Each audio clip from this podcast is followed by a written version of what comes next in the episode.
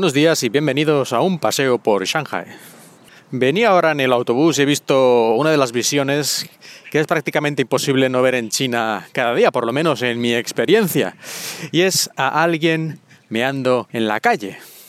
Por suerte, y como ya expliqué en un episodio anterior, cuando hablé de estos temas más en profundidad, suele haber en Shanghai por lo menos estos pequeños parquecitos al lado de todas las calles o de casi todas y cuando van a mear, pues van al mini parquecito, a estas plantas y hierbas que hay por ahí, y no es lo mismo que si mearan pues en la misma acera, digamos. A mí me parece que su mentalidad es esa de ¿para qué moverme 200 metros hasta el retrete público más cercano?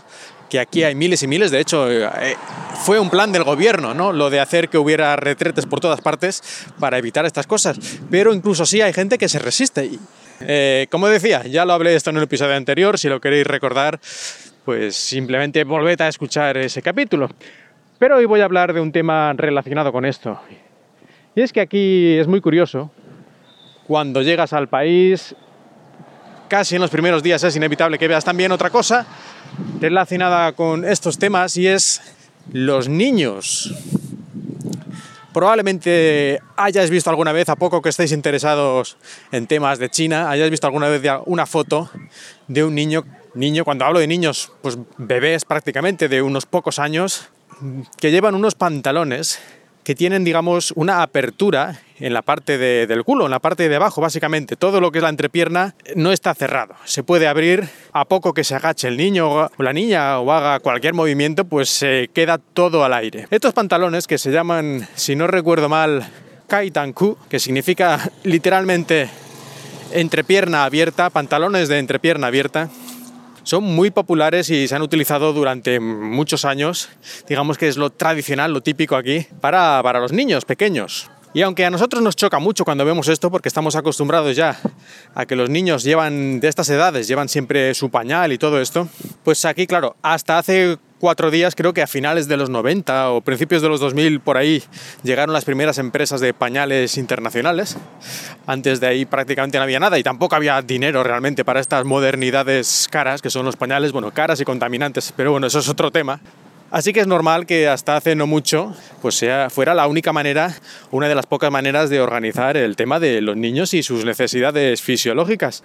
Muchos expertos dicen que tiene también sus ventajas, como que se aprenden, los niños aprenden mucho antes a hacer sus necesidades ellos mismos, dónde tienen que hacerlas y a los movimientos y a utilizar los músculos necesarios para hacer estas funciones. De hecho, al parecer, según algunos he leído, que antes de un año muchos niños chinos ya hacen todas estas cosas por sí mismos, sin ayuda, cuando en el mundo occidental, por decirlo así, suele pasar mm, más de un año largo, un año, año y medio por lo menos. Si no estoy mal informado, así que tampoco me lo tomes muy al pie de la letra, pero creo que la cosa va por ahí. En todo caso, tiene ciertas ventajas. Por otro lado, lógicamente, esto de los pantalones abiertos también tiene desventajas, como imaginad si el niño va a un tobogán, lo que puede liar ahí, ¿no? No solo para él mismo y su culo, sino también para los demás que ven ahí el tobogán restregado con a saber qué.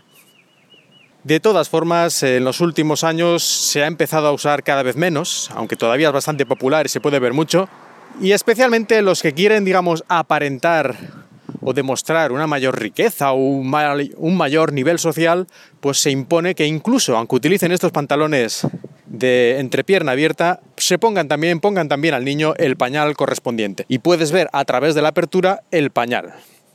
Es un poco absurdo, pero, pero así se ve en muchas ocasiones. No sé si es para mostrar que tienen dinero para comprar pañales o que, bueno, ya tenían el pantalón hecho o que la abuela se lo ha hecho así y pues mira, es lo que hay, porque si no, no tiene mucho sentido tener la entrepierna abierta si luego vas a utilizar pañal de todas formas.